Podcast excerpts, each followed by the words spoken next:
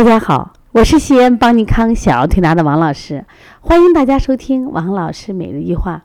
今天呢，我想分享一下六岁的孩子一点五的视力好不好？那不用说了，好，一点五当然好了。我但是我有个前提是六岁的孩子。最近呀，因为放假了，我们这一些上学的孩子过来调理了。凡是来的孩子呢，我都习惯习惯性的去先去测一个视力，测完视力，我先吓一跳。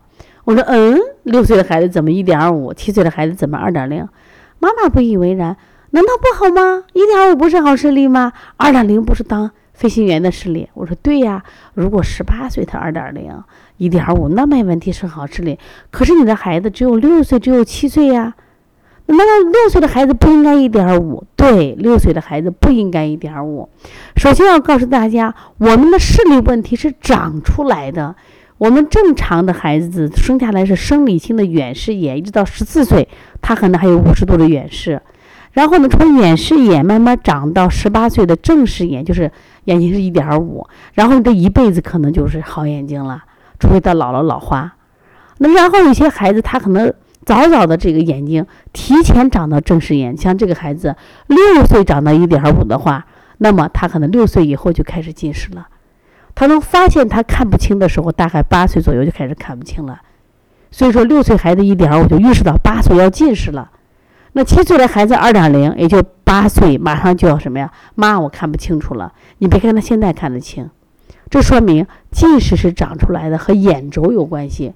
你看近视眼的话，眼轴呢比较长。我们正常人的眼轴到成年人才二十四毫米，二十四毫米，但是。我们发近视眼的，会有二十八甚至三十毫米，因为每一毫米长三百度。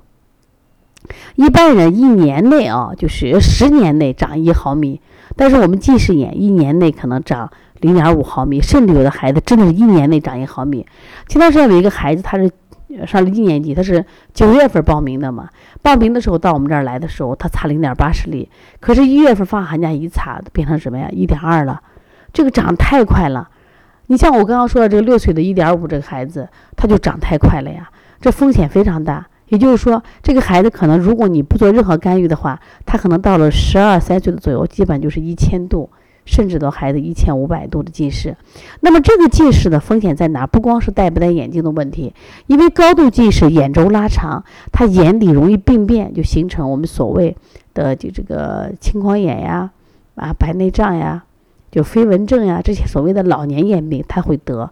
还有个最大的风险是，他眼轴太长，因为视网膜是就压在这个眼轴后方，那么他眼轴一长，就会把视网膜拉薄拉孔，那会容易引起这个视网膜脱落。视网膜脱落了，感觉就是眼睛瞎了，看不见了。所以风险在这儿呢。所以说近视本身不可怕，但高度近视的风险非常大。我们现在的教育一定是出问题了，刷题、写作业、报班儿。哦，你怕你老怕孩子闲着，但是你想过没有？如果孩子如果这样的这个情况下，他用眼过多，那么会导致他提早近视。他的风险是什么？风险就是说，他很可能什么呀？就是高度近视的潜在人群。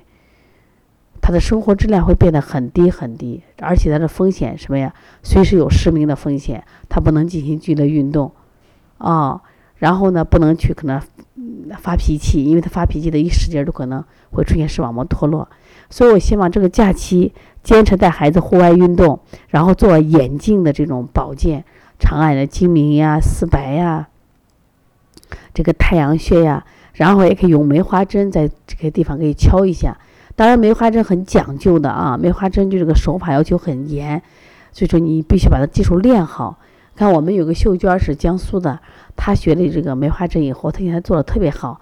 我那天刷抖音刷到她了，她说她做的就是调理近视，调理特别好，就特别是对这些假性近视那没有问题了。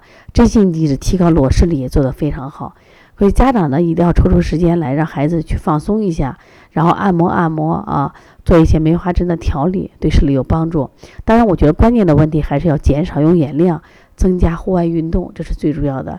如果大家呢有什么问题，可以直接拨打我的电话幺三五七幺九幺六四八九。